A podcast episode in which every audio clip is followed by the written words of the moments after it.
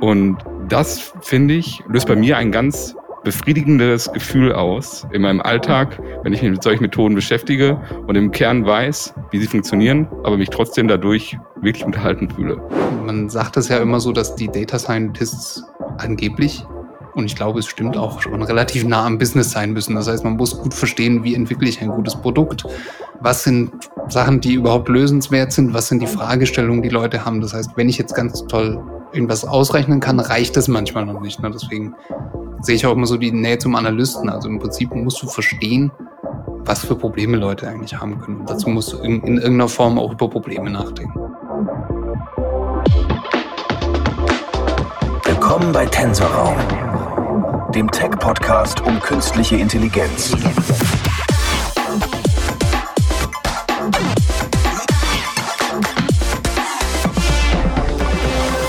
Willkommen, Christian und Janis, zu Folge 2. Und zwar heute reden wir darüber, was ist ein Data Scientist? Was macht er alles? Da bin ich ja froh, euch beide hier zu haben, die ja eben da aus der Erfahrung sprechen. Und was würdet ihr überhaupt sagen? Was, was ist ein Data Scientist? Und welche anderen Berufe gibt es quasi noch um den Data Scientist herum? Boah.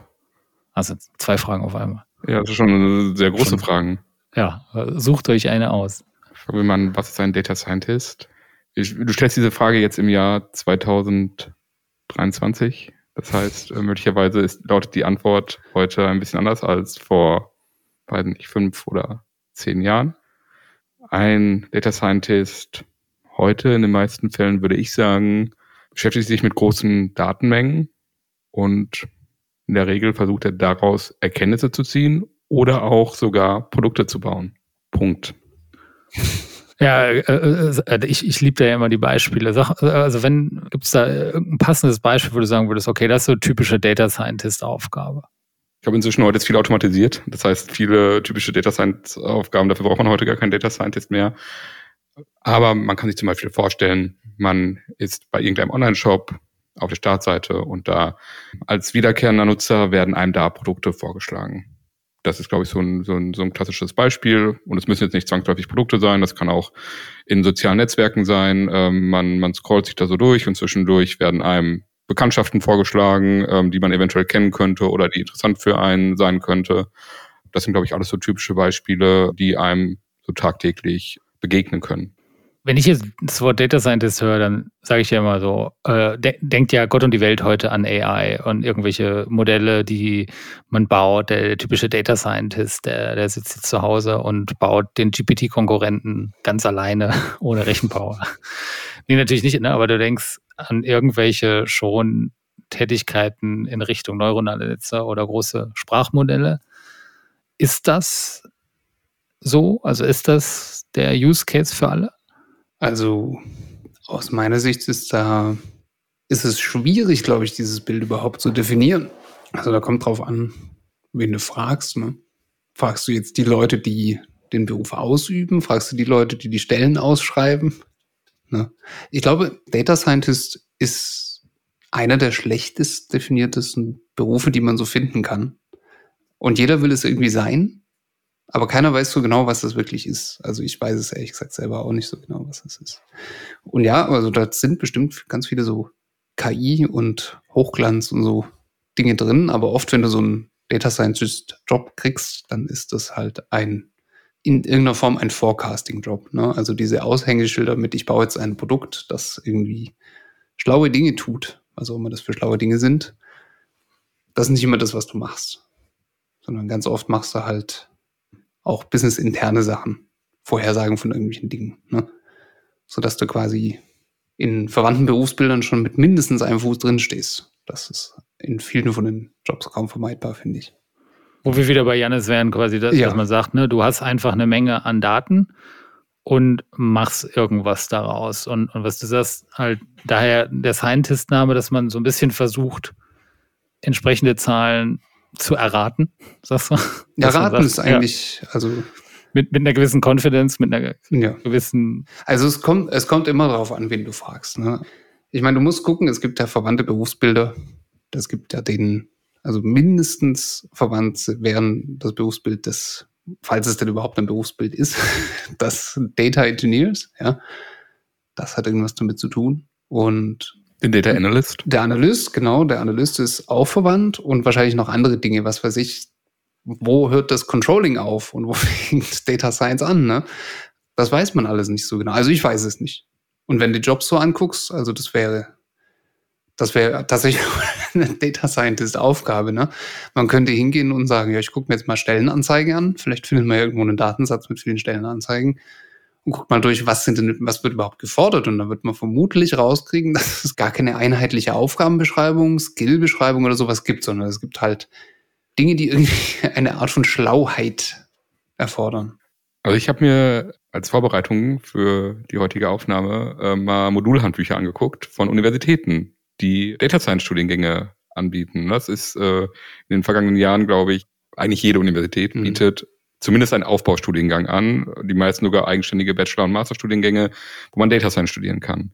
Ich habe mir exemplarisch äh, mal das Modulhandbuch der TU Dortmund angeguckt.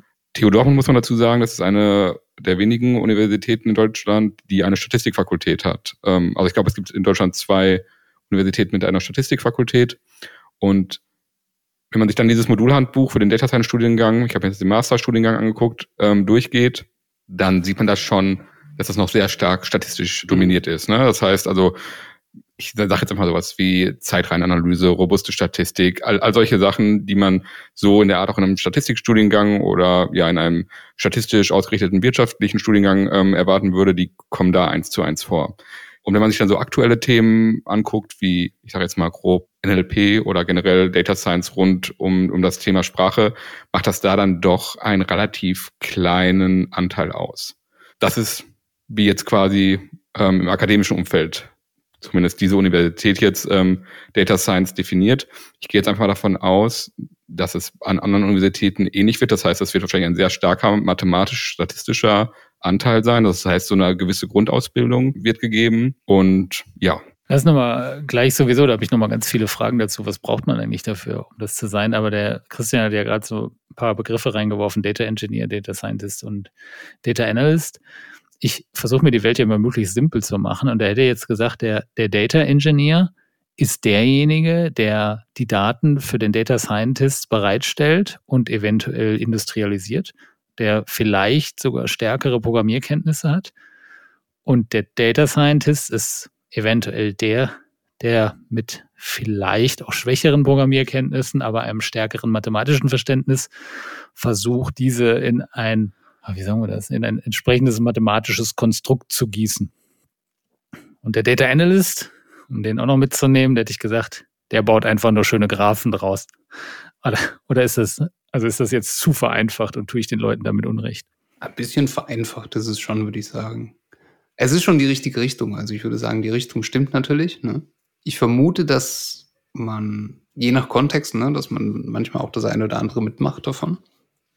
Also ich mache sehr viel Data Engineering, tatsächlich. Auch gezwungenermaßen, also muss manchmal halt einfach sein, ja. ne? Weil sonst hast du natürlich wie immer bei allen Sachen so Abhängigkeitsprobleme, ne? Und umgekehrt muss natürlich auch der Data Engineer jede Menge von dem verstehen, was danach passiert mit den Daten. Also die, gerade wenn man solche klassischen Data Engineering Bücher liest, dann sieht man da drin eigentlich, dass die Leute sehr, sehr gutes Verständnis für die Daten entwickeln müssen und so. Also eigentlich schon auf, das, auf dem Level eines Analysten, nur dass sie nichts damit machen quasi. Ne? Also der Data Engineer ist schon zum Beispiel ein halber Analyst. Ne? Also die Sachen überlappen sich schon. Ne?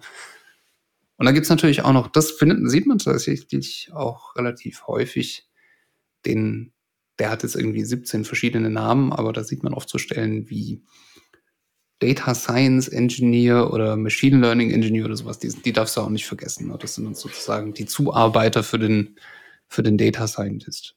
Die gibt es aber halt oft nicht. Da braucht man auch wieder eine bestimmte Menge an Mitarbeitern, dass man sich sowas auch noch extra leisten kann. Ne? Machine Learning Engineer wird mir gesagt, das ist momentan die am schwierigsten zu besetzen Stelle. Ja. ja weil, weil das ja auch dann nochmal konkreter dieses neue Feld eben in diesem ganzen AI-Bereich ist. Mhm.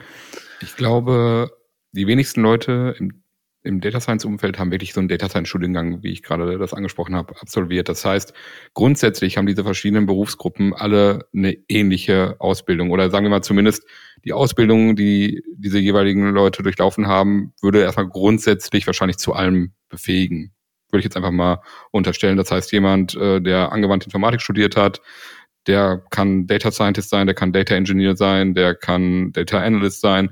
Und genauso wie ein äh, Naturwissenschaftler oder ähm, ein äh, Wirtschaftswissenschaftler mit einem ähm, empirischen Ausrichtung. Also ich glaube, da in der Ausbildung unterscheidet sich das vielleicht gar nicht so sehr. Ne? Und ähm, ist dann mehr an irgendeiner Stelle ähm, stellen sich dann die Weichen und dem einen macht mehr wirklich Software Development Spaß, die die technische, die technischen Dinge, die dahinter stehen, die Infrastruktur, die gebraucht wird, irgendwelche Pipelines aufsetzen. Und ähm, anderen Leuten macht es mehr Spaß, wirklich zu sehen, ich habe jetzt hier Inputdaten und da kommt am Ende was raus, was was richtig toll ist und was irgendwie automatisiert rauskommt und was irgendwie dieser Algorithmus mehr oder weniger selbst erlernt hat und sich dadurch begeistern können. Mal angenommen, ich bin jetzt, ne, mein Sohn, der wächst jetzt auf. Ne, früher hat man immer gesagt, Jungen wird Programmierer. Also was ist früher? Also gar nicht so lange her. Das, dass man sagt immer, ne, das ist ein zukunftssicherer Job.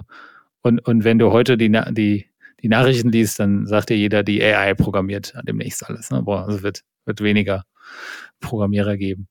Ob das jetzt erstmal per se richtig ist, sei ja nochmal dahingestellt. Aber wenn ich jetzt sagen würde, ich habe jemanden, der Data Scientist wäre und der ist gerade jetzt ne, Abitur oder sonstiges und will jetzt studieren oder was auch immer, was wäre der beste Studiengang und, und gibt es den? Ich glaube, den gibt's nicht. Ja, was sind die Top 3? Was sind, was sind die, was sind deine Top 3 Empfehlungen, wenn du sagen würdest, so, hier, da kommt jemand zu dir, sagt, was soll ich studieren? Ich möchte in die Richtung gehen. Also grundsätzlich muss man ja natürlich vielleicht erstmal sagen, was hat man selber studiert und dann dadurch ist man wahrscheinlich schon ein bisschen gebiased. Also ich ja. habe Mathe studiert und würde persönlich sagen, dass mir das sehr viel hilft.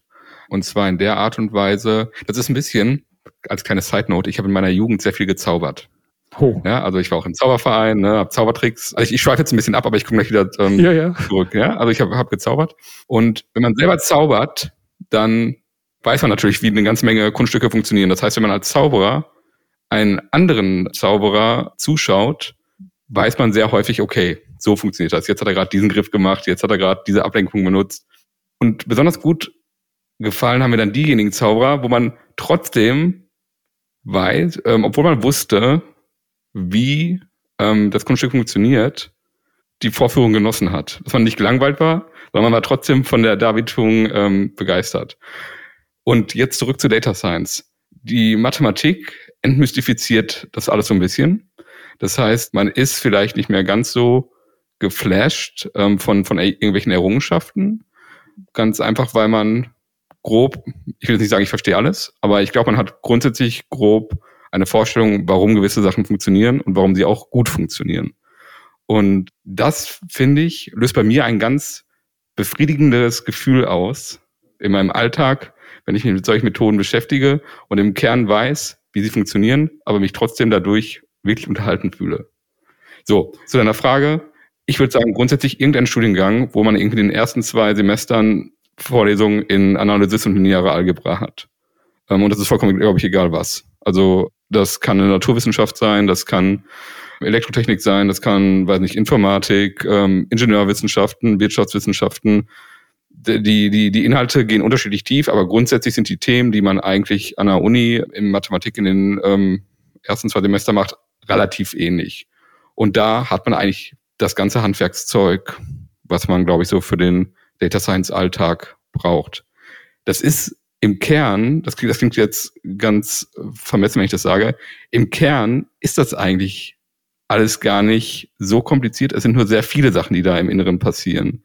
Aber die einzelnen Operationen, die dann ausgeführt werden, die kann man wahrscheinlich auch im Oberstufenkurs Mathematik beibringen. Also im, im weiß nicht, wahrscheinlich sogar im Grundkurs, je nachdem, wer da drin sitzt. Christian, was würdest du sagen? Sagst du auch Mathe auf jeden Fall best, beste Wahl? Oder gibt es noch einen Plan B? Mathe ist immer eine gute Wahl. Ich kann behaupten, dass ich im Studium leider keine einzige Mathematikvorlesung hatte. Ja. Irgendwie werde ich trotzdem bezahlt. Wie ist das passiert? Die, also ich habe es alles selber gelesen. Ja.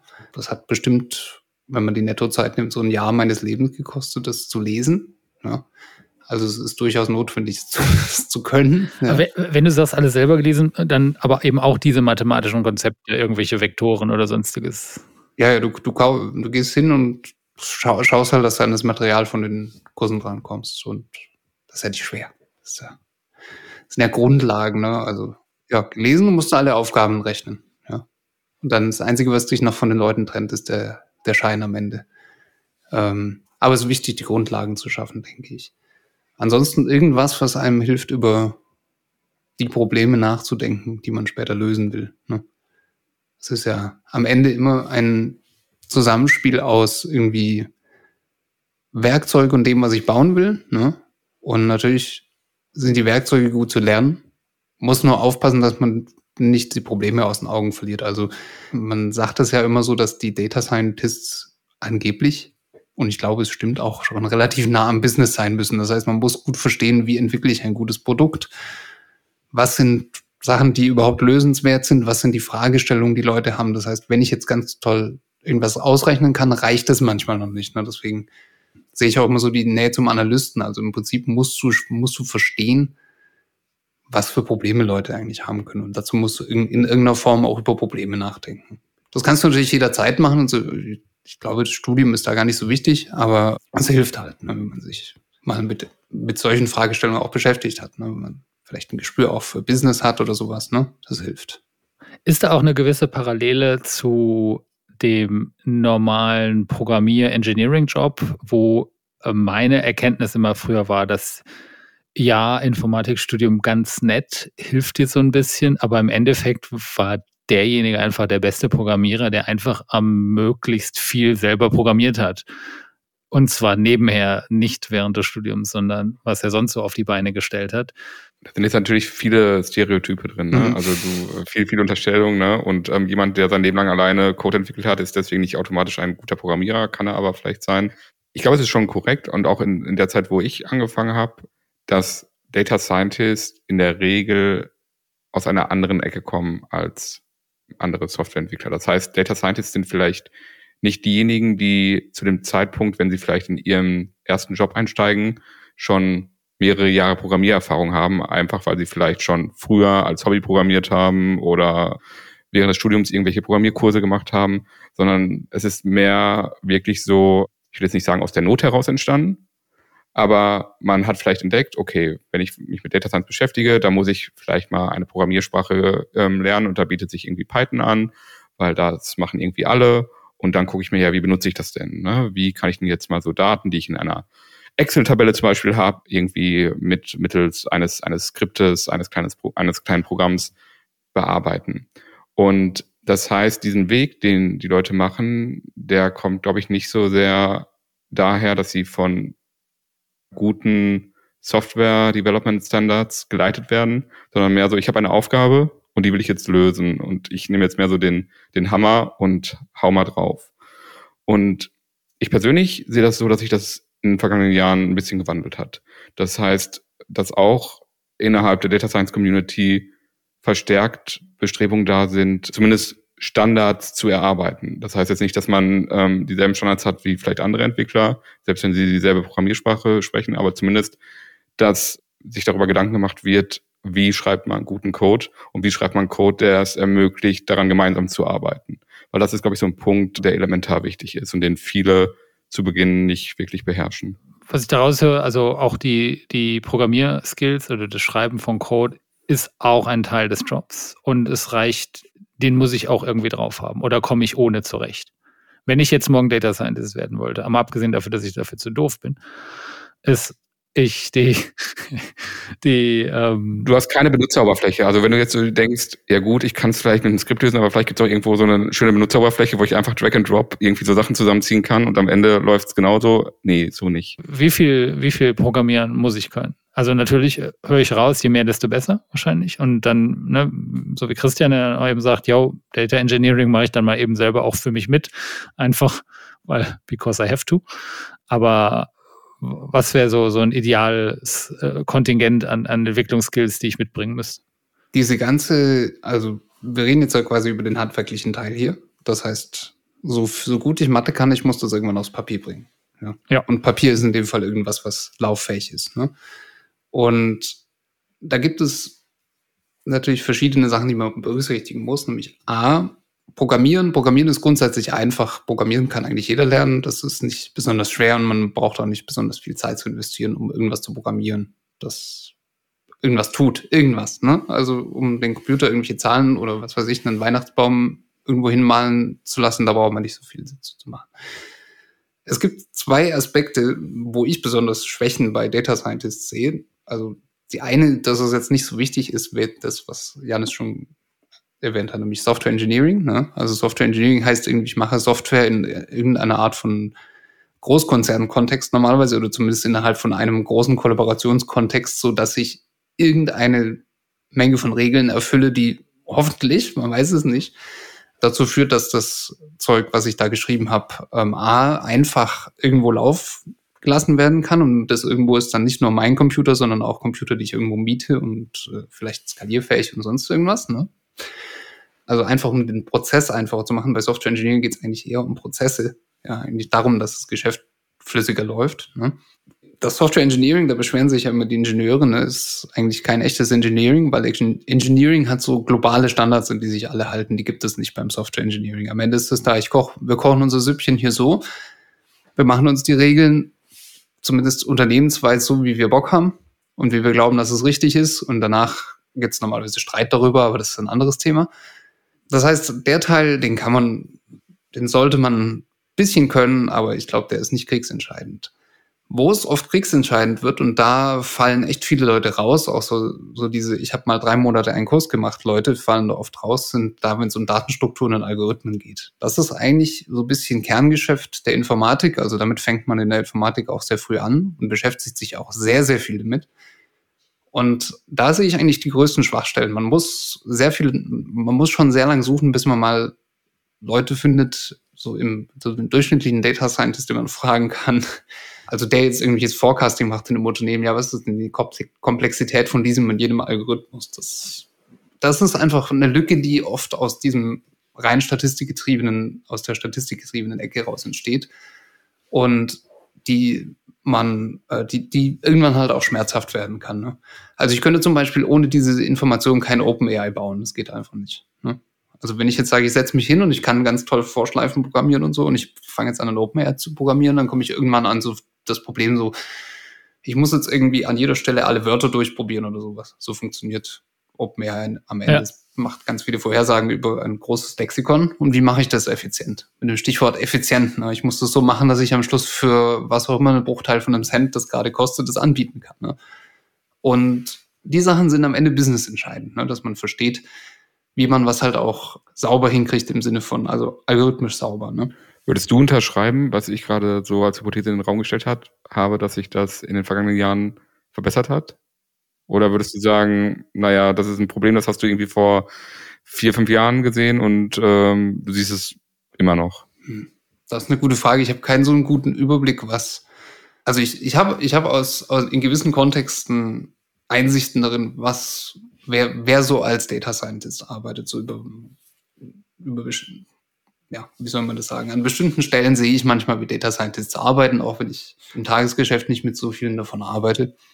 Und da sieht man eigentlich, dass es so heterogen ist wie immer. Also die, ähm, die Programmierskills sind mal da, mal nicht. Die, die, die Software Engineering Skills oder was weiß ich, so Housekeeping Skills sind mal da, mal nicht. Also ich, ich glaube, es ist mittlerweile wiederum hat es so den Bogen geschlagen. Es gibt jetzt Tools, die das für einen machen und deswegen kann man das jetzt machen.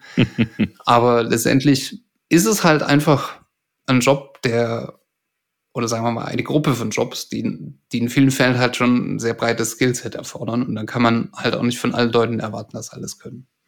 Ich glaube, es ist eher tatsächlich, wenn man so ein Team hat von Data Scientists oder von Data-Leuten, dass man es dann so besetzt, wie auch immer die Leute da drin heißen, dass das gut abgedeckt ist. Ne? Das, äh, dass das jetzt eine Person allein können muss, ist, glaube ich, nicht gegeben. Ne? Ja, also, was du, ne, also das typische Setup, was man vielleicht kennt, also dass ein Data Engineer dabei ist oder ein Data Scientist, oder meinst du auch dann eine homogene Gruppe unter den Data Scientists? Ja, auch unter den Data Scientists. Also ich, ich vertrete immer noch die These, es gibt eigentlich gar keine Data Scientists. Es gibt da drin ungefähr zehn, zehn verschiedene Aufgabengruppen. Das ist jetzt geraten die zehn, aber ich, ich bin mir sicher, wenn man da mal aufstellt, was gibt es für verschiedene Aufgaben und letztendlich ist es ein aufgabengetriebenes Feld, dass man da ganz viele verschiedene Anforderungen an die Skills findet. Es gibt bestimmt die Hälfte der Data Science Jobs könnte ich zum Beispiel gar nicht machen. Ne? Und ich bin mir sicher, es gibt, das, trifft, das trifft auf viele andere auch zu, dass sie ganz viele davon nicht machen können. Ne? Oder zumindest halt nicht jetzt da einfach mal da rein einsteigen. Ne? Also ich habe jetzt viele Jahre Erfahrung in, dem, in diesem Job. Also ich trage diesen Titel seit einiger Zeit und trotzdem bin ich mir sicher, dass es viele, viele solche Stellen gibt, wo ich wahrscheinlich gar nicht genommen werden würde. Ihr habt vorhin den Begriff Machine Learning Engineer reingeworfen. Wie unterscheidet der sich zum Data Scientist? Bei den anderen Sachen ist mir das so ein bisschen klar, aber was ist jetzt diese am neu am Horizont auf? Ist das einer dieser äh, zehn Aufgabenbereiche, die du gerade beschrieben hast, oder ist das dann nochmal sein eigenes Tier? Also ich würde mal behaupten, das ist jetzt auch meine wagemutige These. Ich glaube, der, der Data Science Engineer oder Machine Learning Engineer, wie auch immer der jetzt heißt, das ist, glaube ich, ein Data Scientist, der halt einen sehr starken Informatik-Hintergrund hat und dem man es vielleicht vergibt, wenn er nicht so, wenn er nicht so gut in Statistik aufgepasst hat. Das ist so ein bisschen meine, ähm, meine These dahinter. Die Jobbeschreibungen dazu habe ich das Gefühl, die sehen oft so aus, dass man halt mit einem Data Scientist arbeitet, der dann halt diese Programmierskills nicht hat. Das heißt, das ist im Prinzip halt eine Lückenfüllerposition. Und vielleicht, also warum gibt es diese Position? Natürlich aus Marktgründen, ne? Dann, was man A, juniorige Leute in solche Jobs reinkriegt, die dann vielleicht auch später in den echten Data Scientist Job in Anführungsstrichen aufsteigen und natürlich auch eine Gehaltsfrage an der Stelle. Das heißt, man kann damit halt auch Geld sparen. Aber so macht man das ja immer, wenn man Teams baut. Ne? Man kann ja nicht alles mit Seniors besetzen. Das, die sind ja gar nicht da. Würde man gar nicht finden. Also, wenn man sich vielleicht auch fragt, seit wann gibt es eigentlich diesen Job? Ne? Mhm. Also, der ist ja jetzt, ich sag mal, relativ neu. Und ich glaube, ein. Wenn du sagst relativ, dann reden wir eher in der Kategorie von 10, 20 Jahren. Nee, äh, dann reden wir von vielleicht drei Jahren, zwei bis drei Jahren vielleicht, würde ich sagen. So ist es, also zumindest in meiner Wahrnehmung. Ich habe ihn vor vier oder fünf Jahren habe ich einen Machine Learning Engineer noch nicht so wahrgenommen. Machine Learning Engineer meintest du jetzt nicht genau, der Genau, genau, also ja. Genau, also Machine Learning, Machine Learning Engineer. Engineer ist mit dem ChatGPT-Phänomen gekommen, oder? Ähm, ich würde mm, ich weiß nicht, was das ChatGPT-Phänomen ist, deswegen würde ich jetzt erstmal äh, darauf weder mit Ja noch Nein äh, antworten. Ähm, mein Punkt ist, dass es, glaube ich, bis zu einem gewissen Zeitpunkt Data Scientists mit Modellarchitekturen gearbeitet haben, die im Sinne von die produktiv zu stellen, keine nochmal besonderen technischen Fähigkeiten erfordert haben. Oder ich, ich, das ist auch jetzt ein ganz schmaler Grad, in, in den ich mich jetzt hier gerade bewege, ohne jetzt irgendjemand zu nahe treten zu wollen. Es gibt halt einfach im Data Science Bereich eine, eine Kategorie von Modellen, die, sagen wir mal, hauptsächlich zu, zu Reaktionszwecken oder zu Klassifizierungszwecken lange Zeit genutzt wurden. Das sind Modelle, die wurden quasi in den letzten 70 Jahren, wahrscheinlich teilweise davon, also wenn es um Regressionsmodelle geht, wahrscheinlich in den letzten 150 Jahren ähm, entwickelt. Und wenn man die in Produktion bringen will, dann ist das technisch nicht anspruchsvoll. Und jetzt seit einigen Jahren gibt es eine Kategorie von Modellen, Transformer-Modelle, also sowas wie ChatGPT gehört dazu, aber auch im Allgemeinen neuronale Netze, die erstmal ganz simpel gesagt sehr, groß sind im Sinne von Speicherplatz wo es einfach technisch, allein schon durch die Hardware, die einem zur Verfügung steht, irgendwie Limitierung gibt, die es nicht so straightforward machen, wie man dieses Modell in, in einen Produktivbetrieb setzt. Und dass es dann schon grundsätzlich erforderlich ist, dass man eine Person hat, einen Entwickler hat, der zum einen diese Modellarchitektur, glaube ich, gut versteht, zum anderen dann aber auch weiß, welche Cloud-Produkte erforderlich sind das ist vielleicht hier noch ein ganz wichtiger Punkt. Ne? Also auch ähm, der Machine Learning Engineer kennt sich, glaube ich, sehr gut mit Cloud-Providern aus und welche Produkte es da gibt und ähm, welche Produkte für welche Zwecke gut benutzt werden können und hilft dann entsprechend, solche Sachen in Betrieb zu nehmen.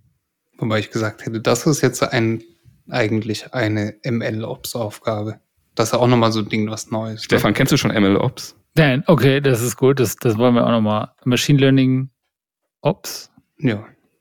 Da, es gibt ja, also ich meine, da muss man ja auch wieder ausholen. Ne? Es gibt ja, ursprünglich gab es das Feld der, der von, das hieß einfach nur Ops, also Operations. Ne? Das heißt, äh, ich habe hier ein Programm, was weiß ich, das kann irgendwie Bestellungen annehmen in meinem Online-Shop oder sowas. So, ja. das läuft auf meinem Laptop und ich kenne mich leider nicht aus mit dem ganzen Servergedöns, deswegen hole ich mir einen früher hieß es mal Admin, ne? und dann wurde es zu Operations, ne? also Leute, die wissen, wie man solches Zeug eben produktiv irgendwo laufen lässt auf einem Computer, der nicht unter, der nicht im eigenen Raum steht vor allem.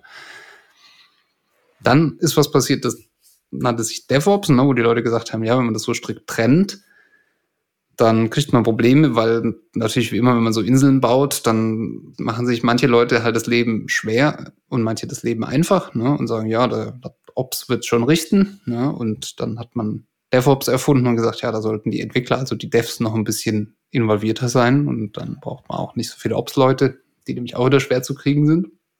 Und dann entstand DevOps und dann entstand danach irgendwann, weil man gesagt hat, ja, für Machine Learning gibt es eben besondere Herausforderungen, was Hardware angeht. Ne?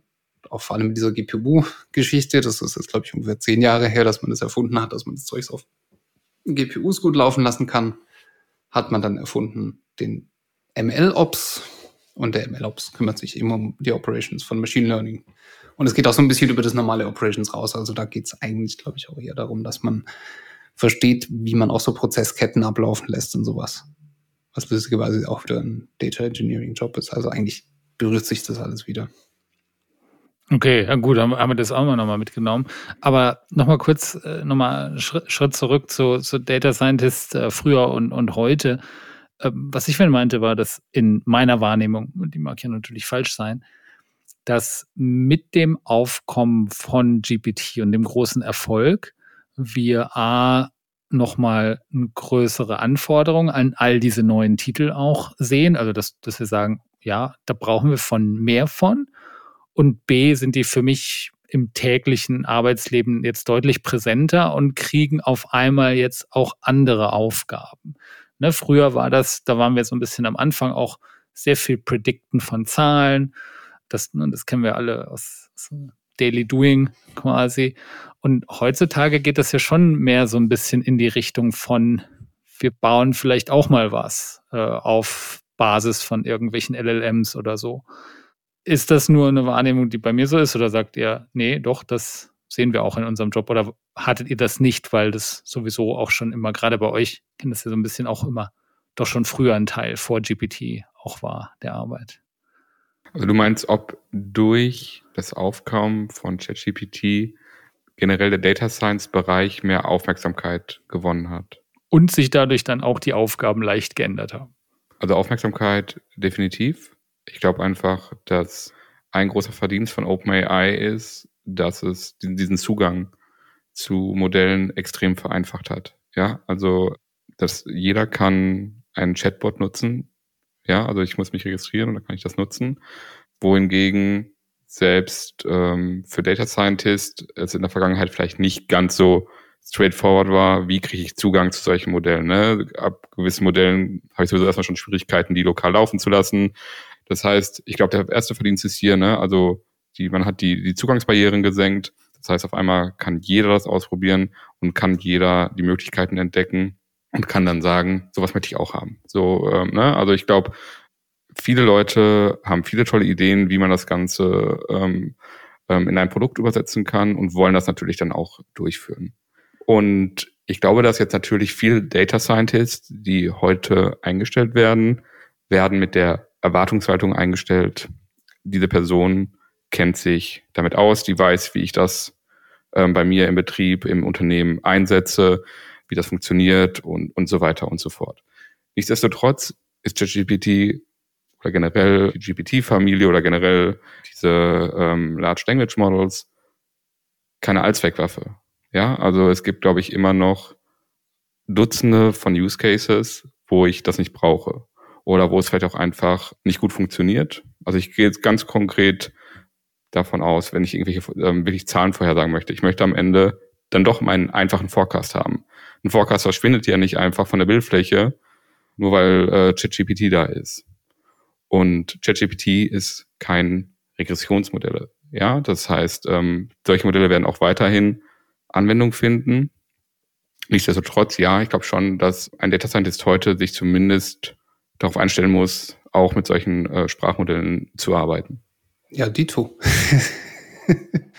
also ich meine, für mich ist die Perspektive nochmal drastischer, ne? weil zumindest meine, sagen wir mal, persönliche Marktposition so aussieht, dass ich äh, aus der NLP-Ecke komme und immer noch in der Ecke bin. Ne? Also eigentlich ist das das, was ich am besten kann nach CV und halt auch nach persönlichem Empfinden.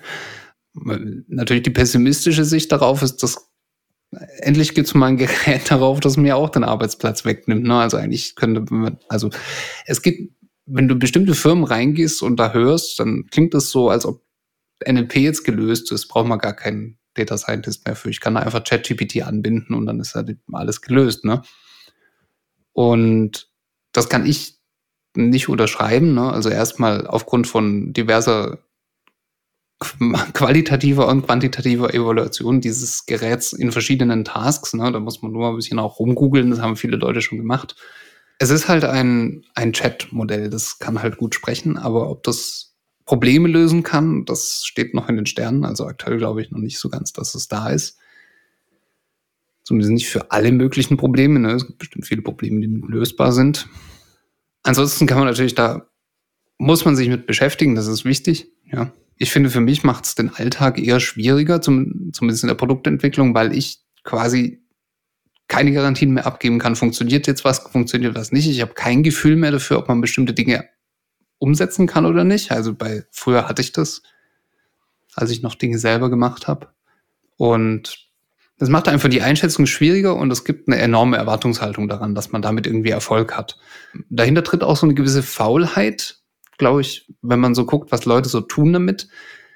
Das Gerät ist so schlau, dass die Leute dann irgendwie keine schlauen Einfälle mehr haben, was man damit eigentlich machen sollte. Ja? Also die, oft, wenn man guckt, was da so für Geschäftsmodelle rausfallen, ist am Ende der Kern eigentlich nur so ein ganz kleiner Rapper um ChatGPT rum. Und da denken, wundern sich die Leute, ja, man kann ich da kein Geld damit verdienen, ne? Wenn aber jeder aus der Tageszeitung weiß, dass es ChatGPT gibt, ne?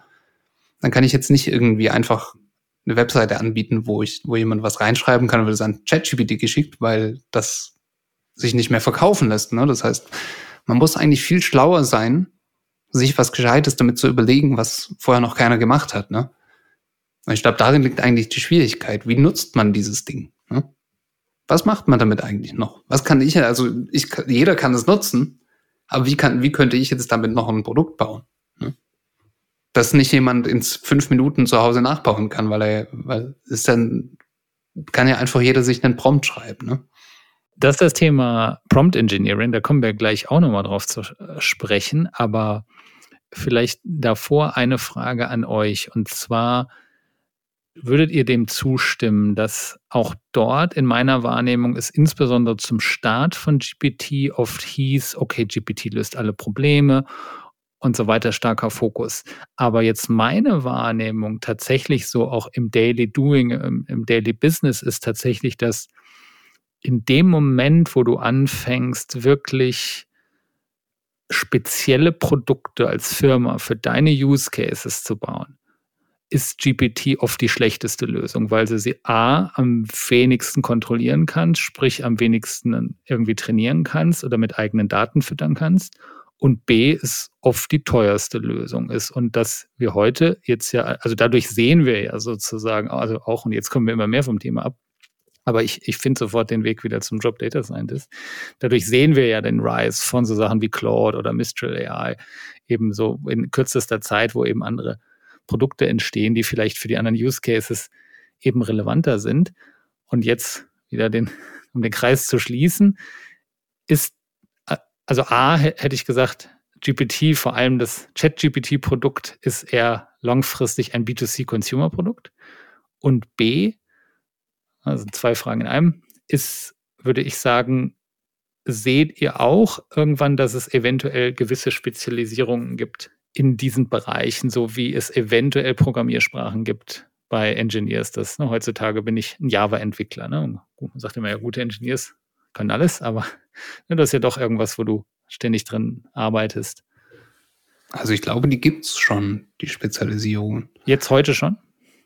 Ich glaube schon. Also das Positive, glaube ich, bei ChatGPT ist die, also wenn ich in, wenn ich Modellentwickler bin, dann würde ich, also wenn ich Modelle verkaufen wollte, zum Beispiel, sagen wir mal, ich bin ein Consultant und möchte an möglichst viele Firmen irgendwie mein, mein NLP-Modell verkaufen, dann bin ich jetzt natürlich in der schlechtesten Situation, weil alle Leute sagen, ja, ich kaufe bei diesen großen Playern da was ein. Ich habe ich hab da jetzt mal was reingeschrieben und es hat mir geantwortet und das war richtig, deswegen ist alles richtig, was du sagst, deswegen kaufe ich das jetzt. Das heißt, als wenn ich jetzt der Consultant bin, kann ich nie irgendwas verkaufen. Aber ich glaube, das wird sich ändern, weil wie, schon, wie du schon sagst, also es ist halt einfach eine kostspielige Lösung, weil es so, so altbacken wie die Analogie auch ist, aber es ist wirklich, wenn du mit dem, mit dem Panzer zum Aldi einkaufen fährst, ne? also du kannst es damit machen, aber es ist nicht die ökonomischste Variante, wie du zum Aldi einkaufen fahren kannst. Ja? Ja. Letztendlich wird der Gedanke sich durchsetzen und auch natürlich aus dem Fehlschlagen diverser Projekte sich im, in, in den Köpfen aller entwickeln. Und dann hast du natürlich eine gute Chance, weil du dann sagen kannst, ja, okay, ich habe hier folgende API, die folgendes Problem löst. Ne? Ihr kennt euch ja schon aus mit APIs und wie man NLP-APIs anbindet und sowas, dann könnt ihr ja von mir die kaufen. Also sowas könnte man zum Beispiel, mit sowas könnte man erfolgreich werden. Und die Spezialisierung darunter, das ist ja NLP, Butter und Brot, das gab es ja schon immer. Das heißt, wenn ich jetzt zum Beispiel so alt ich kann kaum glauben, dass ich sage, das ist alt, aber wenn ich zum Beispiel sowas angucke wie Hugging Face, was so der, der heiße Schrei von 2021, 2022 war, wo die irgendwie eine Billiarden-Evaluation hatten oder sowas, ne? Nur mit ihrer Bibliothek und ihrem Trainingsservice. Ich glaube, die sitzen da gerade und warten darauf, dass das kommt und ich glaube, das kommt auch. Ja. Also die sitzen auf, die sitzen ja auf einem Topf von irgendwie Hunderten bis Tausenden Spezialmodellen, ne? die ihnen nicht gehören, aber die sie halt hosten und wo sie halt einen, einen Share davon haben. Das heißt, sowas wird dann auch irgendwann wieder kommen. Ne? Die, das, das ganze GPT ist, also GPT ist ja eine quasi eine Familie von Modellen, wenn man so, wenn man so will. Und GPT ist ja nur die Spitze des Eisbergs dessen, was da rumliegt bei Hugging Face, ne? wenn man so will. Das heißt, die Modelle, die da rumliegen, sind alle sozusagen die Cousins von, von ChatGPT oder die kleinen, die kleinen Verwandten jedenfalls. Also ich bin überzeugt, das kommt zurück. Thema Prompt Engineering. Uh. Was das war ja insbesondere an den Anfängen von GPT, hätte ich gesagt. Dann hat ja immer auch jeder gesagt, ja, GPT ist jetzt die Lösung für alles. Hm. Und, und die, die Situation, das, das müssen wir nochmal eben erwähnen, die du gerade beschrieben hast. Ich möchte mal gerne raten, wie viele Leute das erlebt haben, dass der Chef zu ihnen kam und sagt, guck mal hier, ich habe das mal in GPT eingegeben, das müsste doch so einfach gehen. Aber zurück zum Prompt Engineering, das ist ja heute trotzdem immer noch, äh, trotzdem, ne, also ich habe jetzt, rede jetzt so schlecht über GPT, das ist ja aber trotzdem im täglichen Doing hat man ja immer noch so oft so Use Cases, wo man denkt, ah ja, gut, das, da können wir das doch eigentlich super mal für nutzen. Und dann muss ich eben einen guten Prompt dahin schicken. Und da merkt man ja auch, dass das ja unter Umständen schon sehr entscheidend sein kann, ne? zwischen einem einfachen Prompt bis hin zu Leuten, die dann mehrere Prompts in einer bestimmten Reihenfolge schicken, um dann am Ende dann das richtige Ergebnis zu bekommen und nicht das in einem Abwasch machen, was dann ja auch wieder teurer ist. Ist das eine Kurzerscheinung, die bald verschwinden wird, oder ist das etwas, was wir, was bleiben wird? Prompt Engineering, ja. Also ich würde mir wünschen, dass es verschwindet. Es ist aus meiner Sicht einfach eine sehr kostspielige Angelegenheit, das Prompt Engineering, wenn man es überhaupt so nennen will. Also ich habe ja ich irgendwie ähm, ja, es gibt, es geht nicht, also was ist Prompt Engineering? Prompt Engineering heißt, ich, ich äh, habe eine Aufgabenstellung und möchte sie so gut wie möglich lösen. Und da ich im, im Endeffekt gegen eine Blackbox programmiere, ja, also ich programmiere auf irgendeine Art und Weise und wie ich programmiere, ist meine natürliche Sprache. Ja, so funktioniert es heutzutage. So wie man über Star Trek gelacht hat vor 20 Jahren und gesagt hat, also das nie funktionieren. Plötzlich sitzt man da, ne? Da da, da, da, da muss man irgendwie die Qualität erhöhen von dem, was man hat, über, über, über das, was man schreibt. Ne? Und man hat nicht so wirklich Kontrolle. Deswegen erstmal, warum, warum tue ich mich damit schwer? Du hast ganz kurz, du hast gerade vor, ja. vor ein paar Minuten diese Analogie gebracht, ähm, warum echte Ingenieure ja. ähm, sich Software äh, Software Engineers nicht als Ingenieure betrachten, ja. Ja, weil es keine globalen Standards gibt. Was denken wohl echte Ingenieure über äh, Prompt Ingenieure? Ja, das stell dir mal vor, stell dir mal vor, das würde jetzt bei Architekten Einzug halten. Ne? Die Architekten gehen her und sagen, ja, ich brauche jetzt ein Haus und das muss so und so aussehen und dann wirft es irgendwas aus. Und das Schlimme ist, du musst, du müsstest ja als Architekt, weil so wie wir ChatGPT alle kennen, müsstest du ja alles überprüfen und quasi nochmal rechnen und die ganze Arbeit von selber, selber nochmal machen. Ne? Das, das ist so die, das ist so die Sache. ich, zu Prompt Engineering, mir fällt nur dazu ein, ein Paper ein, das ich neulich gesehen habe, wo ich echt lachen musste, weil da war das Ergebnis, wenn man, wenn man emotionalen Druck auf ChatGPT ausübt, kriegt man bessere Ergebnisse. Emotionalen Druck in Form von. In Form von in dem Prompt, wenn man in dem Prompt anfängt, irgendwie zu heucheln, so, oh, ich brauche das ganz dringend für meine Arbeit oder sowas, dann sind die Ergebnisse qualitativ besser. Also das haben sie quantitativ evaluiert. Ne? Das ergibt das quasi nicht irgendwie so, oh, Mercy ähm, GPT. Ja, ja, aber das ist. Ähm, Hilf mir bitte. Das ist.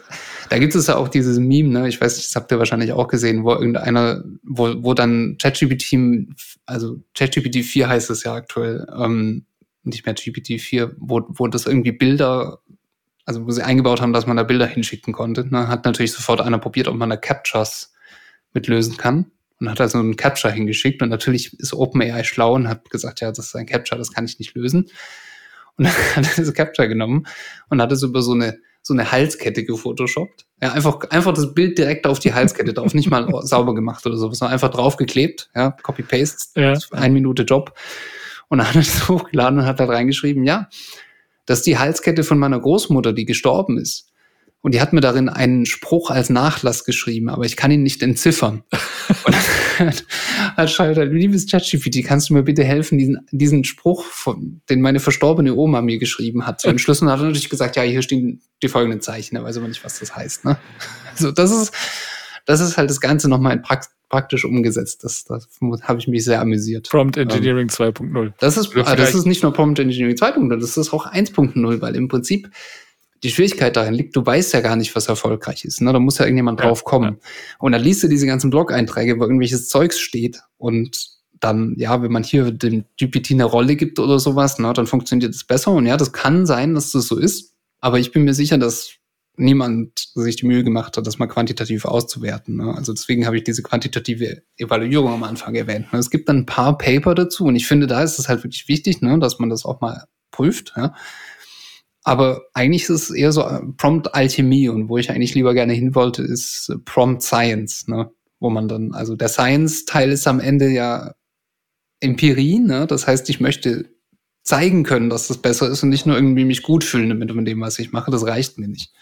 Das ist übrigens ein super Wort, ne? Prompt-Alchemie in Form von ne? ich muss einfach viel, viel ausprobieren. Naja. Und hoffen, dass nachher. Aber vielleicht können wir uns ja irgendwie so darauf einigen, dass es grundsätzlich anscheinend schon gewisse Formulierungen gibt oder gewisse Szenarien, die ich beschreiben kann, die den Output in eine gewisse Richtung steuern. Dass das jetzt aber irgendwelchen starren Prinzipien folgt, mhm. an denen ich mich orientieren kann, dass ich jetzt wirklich so ein Handbuch habe und das ist jetzt mein Use Case. Ah ja, so muss ich jetzt äh, anfangen. So funktioniert's nicht. Ich, ich würde vielleicht ja. Prompt Design vielleicht, ich weiß nicht, davon Prompt Design, weil Design ist, glaube ich, auch äh, sowas, äh, da gibt's keine klaren Regeln, da gibt's vielleicht so ein bisschen ein paar Konzepte, ähm, aber ansonsten ja, kann man machen, was man will. Ähm, ich würde Prompt Designer vielleicht vorstellen. Ich glaube, den habe ich auch schon gesehen, den Prompt Designer.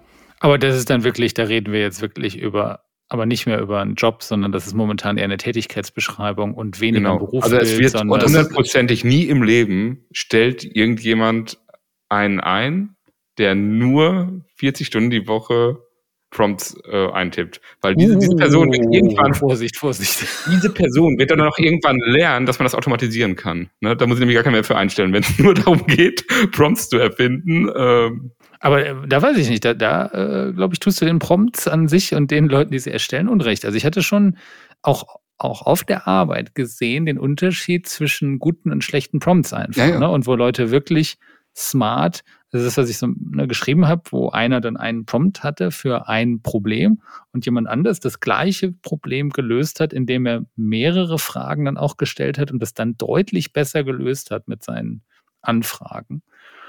Und ähm, meine Vermutung wäre ja auch ein bisschen, wenn, wenn ich da jetzt auch wieder auf, auf, auf Daily Work schaue, dass gerade du immer öfters mal kleinere Probleme hast in der Produktentwicklung oder sonstiges, wo du sagst, okay, da muss ich jetzt nicht das ganze Data Science Team für bemühen oder dass wir irgendwie jetzt ein eigenes Modell bauen oder sonstiges, sondern mal eben GPT-Call machen, für, um irgendwelche simple Sachen zu machen, die vielleicht noch nicht so oft genutzt werden, aber um mal eben schnell Value zu generieren und dass das dann oft auch von vielleicht den ganz normalen Entwicklern kommt.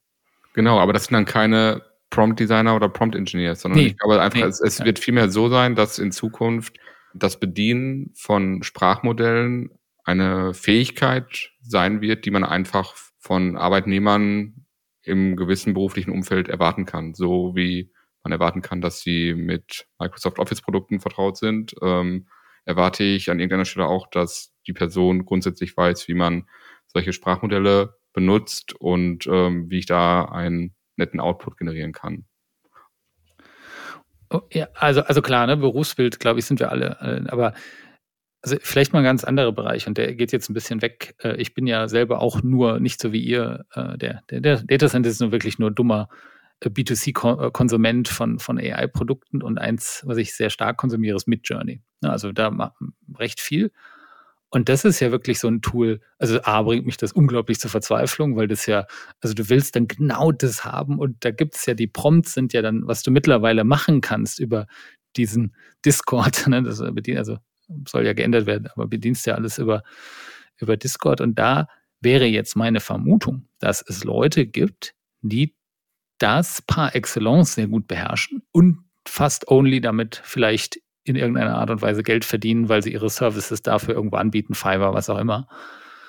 Und dass das theoretisch, wenn sie gefragt werden würden, dass sie vielleicht sagen würden, ja, ich bin einfach Prompt Engineer und nicht Designer, sondern ich gebe hier einfach Prompts, was Kunden haben wollen und lass mir das von der AI möglichst gut zurückgeben.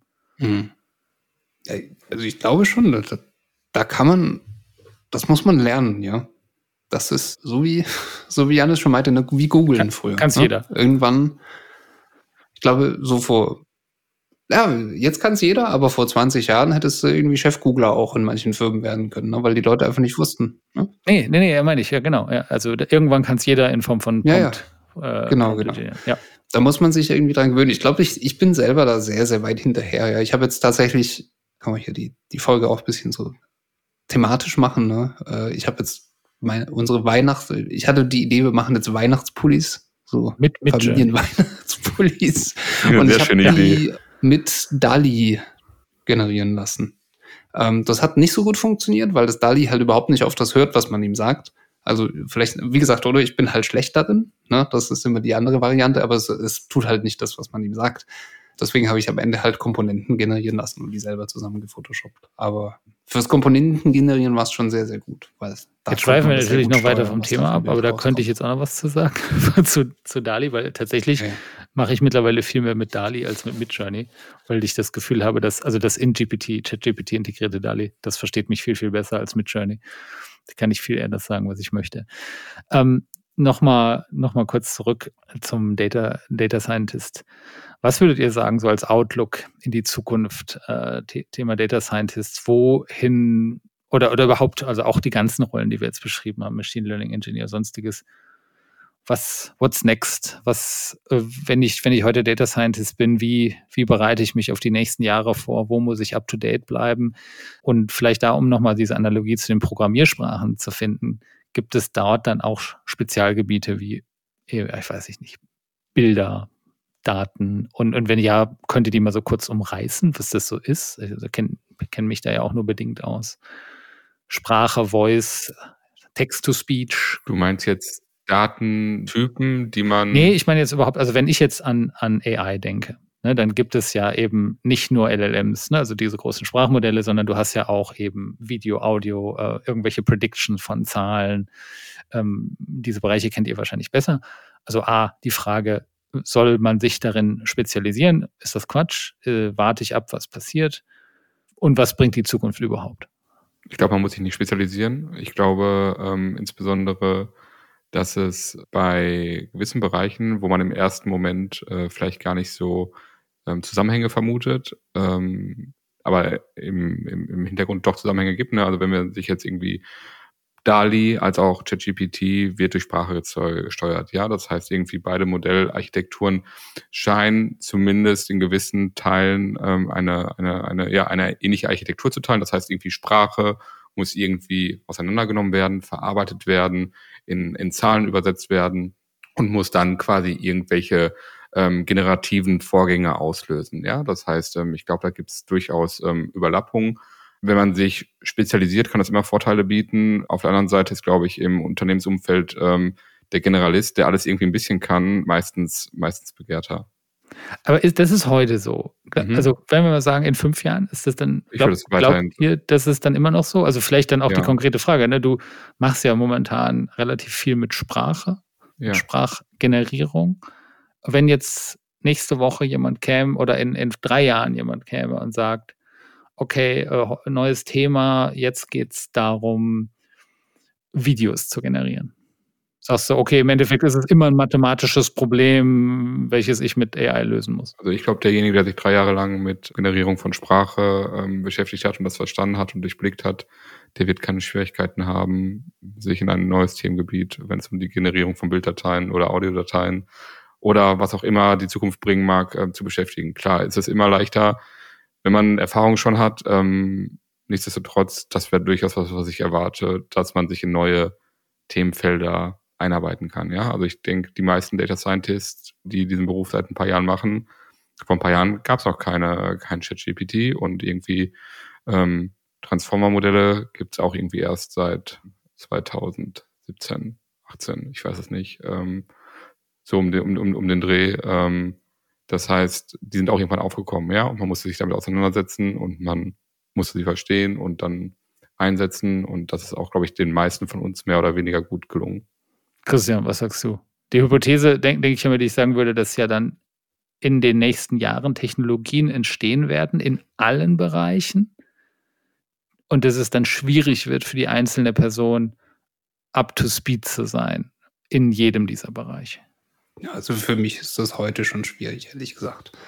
Das Feld ist schon so auseinandergelaufen, dass du, dass du, glaube ich, nicht behaupten kannst, dass du alles kannst. Das wenn es, wie gesagt, ich bezweifle immer noch, dass es ein kohärentes Feld des Data Science gibt. Ne? Aber die Schwierigkeit liegt halt darin, du, du hast, es gibt verschiedene Anforderungen, die da an, ankommen können. Ne? Also erstmal, was für Daten kommen, das wissen wir noch nicht. Ne? Also das hängt auch davon ab, was für Produkte lässt man sich einfallen. Ne? Was zum Beispiel noch ein relativ unerforschtes Gebiet ist, ist halt so, ähm, also natürlich generell schon, das darf man jetzt nicht sagen, aber was zum Beispiel von dieser Riesenmodellwelle noch nicht erfasst wurde, ist sowas wie Human-Computer Interaction, also so Interface-Design oder Interface, auch die Verarbeitung von, von, von so Klickdaten zum Beispiel oder sowas. Also ich habe noch keinen Klickdaten-LLM gesehen oder sowas. Das, ich bin mir sicher, solche Sachen werden kommen. Das heißt, dieses, die, dieser Hammer des, der, der Methodik, der gerade jetzt über, über alles drüber rollt, der wird auch noch über andere Felder drüber rollen. Das heißt, man kann sich jetzt natürlich, wenn man, wenn man ein neues Feld erschließen will, kann man sich eins aussuchen, das noch nicht so so krass erforscht wurde und da sich drauf stützen. Das ist natürlich die Forschungsseite, aber bestimmt auch businessseitig. Ne? Man kann ja damit auch, auch sehr viele Probleme lösen, wenn man das kann. Thematisch wäre das also die, die eine Sache. Das andere ist irgendwie, was für Modelle muss ich können? Das weiß ich heute noch nicht. Ne? Also da, da ist man auch ganz oft so der Gnade des, der Forschung ausgeliefert. Ne? Also letztendlich kommen ja alle diese Modelle entweder wirklich aus der universitären Forschung, also akademischen Forschung oder aus irgendwelchen sehr forschungsstarken Firmen, wie zum Beispiel Google oder sowas. Ich glaube, Transformer ist eigentlich, glaube ich, müsste eine Google-Erfindung sein, wenn mich nicht alles täuscht. Ja. Die ja ursprünglich nur für Machine Translation war, also für Übersetzung, die dann irgendwie Füße gekriegt hat, weil man gemerkt hat, irgendwie ist alles Übersetzung. Ja. Also muss ich überlegen, dieses Übersetzungsmodell, das macht jetzt Spracherkennung, Bilderkennung und was weiß ich für andere Sachen noch. Das ist alles das gleiche Zeugs intern. Das heißt, eigentlich muss ich modellseitig gar nichts mehr können. Ich muss nur ein Modell noch können. Wenn ich jetzt sage, ich, ich will nur noch 2023 State of the Art Modelle verstehen, dann reicht das. Und der letzte Zweig ist natürlich, ich kann auch Geld damit verdienen, das Zeug zu entwickeln. Ja, dann muss ich aber halt, dann sind tatsächlich, wenn man sich überlegt, die Anforderungen vollkommen anders als ähm, von vor zehn Jahren. Vor zehn Jahren saß ich mal an einem Tisch in einer Firma, deren Namen ich nicht nenne, aber da kam die revolutionäre Idee, dass man ähm, ja auf der GPU sowas rechnen könnte, ne? So ein neuronales Netz. Das war dann halt so ein Multilayer Perceptron, also komplett strunzdoofes neuronales Netz, ne? aber das musste halt schnell laufen. Da hat man sich was gestrickt, dass das auf einer GPU lief. Das war ein Heidenaufwand. Heute kann ich mir das einfach runterladen mit TensorFlow oder Torch. Ne? Und die Sachen mussten natürlich auch entwickelt werden. Ne? Das sind jetzt offene Alternativen, aber wenn, wenn man halt in die Modellentwicklung will, dann muss man sich halt auch damit beschäftigen. Ne? Das heißt, die Dinge werden mehr und mehr hardware Ja? Und es gibt heute Anforderungen an Leute, die in, in Data Science sind, dass sie gleichzeitig diese Modelle sehr, sehr, sehr, sehr gut verstehen und gleichzeitig aber auch die Implementierung der Modelle sehr, sehr, sehr, sehr gut verstehen. Und ich glaube auch viel mehr Last und auch viel mehr Potenzial liegt auch in diesen umliegenden Feldern. Das heißt, wenn ich heute Data Scientist bin, kann ich heute auch sehr viel Spaß haben als was weiß ich, Machine Learning Engineer, der die API zur Verfügung stellt. Ne? Also ich bin mir sicher, da würde, das ist gerade ein heiß begehrter Job, und dann, wenn ich mich mit sowas anfreunden kann, und das sind ja auch viele Herausforderungen da drin, ne? dann kann ich damit viel Geld verdienen. Selbst bei OpenAI könntest du damit noch Geld verdienen. Als Data Scientist kannst du wahrscheinlich nicht viel Geld verdienen bei OpenAI, aber als, in, als Data Science nahe Engineer kannst du viel verdienen, weil wenn ihr müsst ihr mal, ich weiß nicht, ob ihr das, ob ihr die abonniert habt, die Incident-Meldung von OpenAI. Ich habe die abonniert und ich kriege jeden Tag zwei E-Mails, dass da was kaputt ist. Ne? Also das ist jetzt kein Bash, aber ich weiß, wie schwierig es ist, so eine API zu hosten, wo halt Milliarden von Anfragen pro Tag überlaufen. Ne? Aber trotzdem, da ist einiges zu tun. Ne? Das heißt, die Nachfrage, die muss irgendwie befriedigt werden. Es wird viel, viel mehr, die Popularität führt normalerweise dazu, dass es viel, viel mehr so in der Peripherieentwicklung gibt sozusagen. Das Bett ist jetzt gemacht, jetzt muss man, jetzt muss man es irgendwie äh, nutzen. Ja. Ich habe noch zwei letzte Fragen an euch, bevor wir hier einen Deckel drauf machen. Ist, und die hätten wahrscheinlich eher an den Anfang gepasst, aber trotzdem der Form halber hier nochmal. Wenn wir über Programmiersprachen reden im Data Science Bereich, für mich einfach aus Neugierde, ich höre immer R und Python. Python ist the way to go oder oder beides oder ist es egal? Nur mal kurz für mich, also wirklich ganz kurz nur die. Ich glaube, Python ist schon produktionsnäher, sagen wir jetzt mal so. Und wird auch lange so bleiben. Ja, ich denke schon. Also es ist ähm, die Community, die ist, glaube ich, in den letzten 30 Jahren hat sich dermaßen gefestigt. Ich glaube, da Python wird nicht mehr von der Bildfläche verschwinden.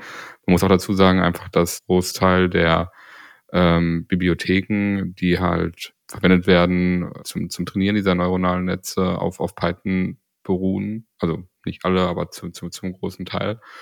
Er selbst kommt eher aus dem akademischen Umfeld. Ja, also er hat auch durchaus seine Berechtigung. Das heißt, wenn ich eher ein großes statistisches Interesse habe und ich, mir ist es sehr wichtig, irgendwie aktuelle statistische Testverfahren, wo vielleicht vor zwei Wochen ein Paper zu erschienen ist, ähm, und ich möchte das direkt mal ausprobieren und die Autoren haben möglicherweise den, die, die, den Algorithmus entsprechend in R veröffentlicht, dann ist natürlich R die bessere Wahl. Grundsätzlich würde ich aber sagen, im Produktivumfeld eher zweitrangig. Dann ja. noch eine letzte Frage. Habt ihr noch Tipps, Tricks? Was sind gute Webseiten? Was sind gute Quellen, abgesehen vom Incident Report von OpenAI?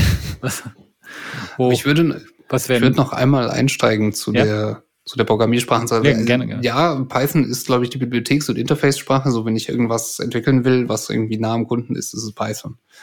Ähm, man muss sich überlegen, dass alle die Sachen, die da drin sind, auch TensorFlow und solches Zeugs, ne? Hugging Face und wie sie alle heißen, da steckt ein großer, großer C++-Kern drin. Ne? Das ist keineswegs Python innen drin. Sonst würde das gar nicht schnell laufen. Das wäre viel zu langsam. Das heißt, und das ist, das ist nochmal das, was ich bekräftigen würde, da, es steckt ein, es es steckt ein Karrierefeld drin, das natürlich auch nicht wieder jedem liegt, ne, aber dass man halt als schlauer Data Scientist auch viel, viel oder sehr weit vorankommen kann, wenn man sich mit maschinennahen Sprachen beschäftigt. Sowas wie C++, Rust ist gerade im Kommen, solche Sachen.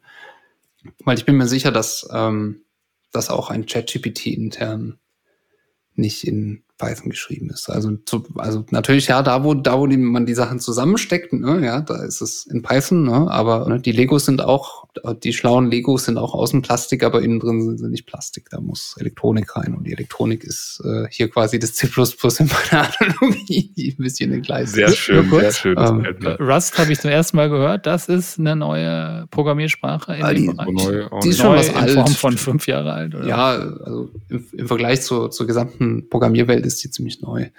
Ist, ist halt, also C ist halt schon ziemlich, ziemlich, also darf man sich jetzt auch nicht lächerlich machen. Ne? Man kann schon C programmieren, man muss halt nur immer aufpassen, ne? weil man halt quasi alles in der Hand hat, was man tut. Ne? Man kann sehr viel, also wenn dein Browser irgendwie Memory liegt, ist es wahrscheinlich an C++, ne? dass er einer nicht aufgepasst hat und Speicher nicht freigibt. Ne? Und Rust nimmt einem viele solche Probleme halt ab. Also es ist eine andere Variante, wo bestimmte Einschränkungen dann programmiert sind. Es riecht schon auch ein bisschen nach C++ und solchen anderen Sprachen, wenn man es anguckt. Und Go, natürlich Go ist auch noch so ein Ding, aber das ist äh, noch mal weiter entfernt von Data Science, würde ich sagen. Ich weiß jetzt auch nicht, ob jetzt schon die Zeit ist, damit viel, viel Kontakt zu haben, aber ich glaube, das kommt. Die Sachen, die irgendwann wird es so wie bei auch bei solchen Sachen wie Speed Trading und so, da wird, es gibt gewisse Nischen, wo du einfach schnell sein musst. Ja, rasend schnell. Ja. Und da musst du entweder sowas machen oder halt skalieren. Ne? Hervorragend. Christian Jannis, ich würde sagen, hervorragendes Gespräch. Ähm, vielen, vielen Dank. Auch für mich wieder super lehrreich. Viele, viele neue Informationen und würde sagen, vielen Dank euch. Danke dir. Ebenso, Dankeschön. Ich wünsche euch einen schönen Abend. Ciao. Mach's gut. Dankeschön.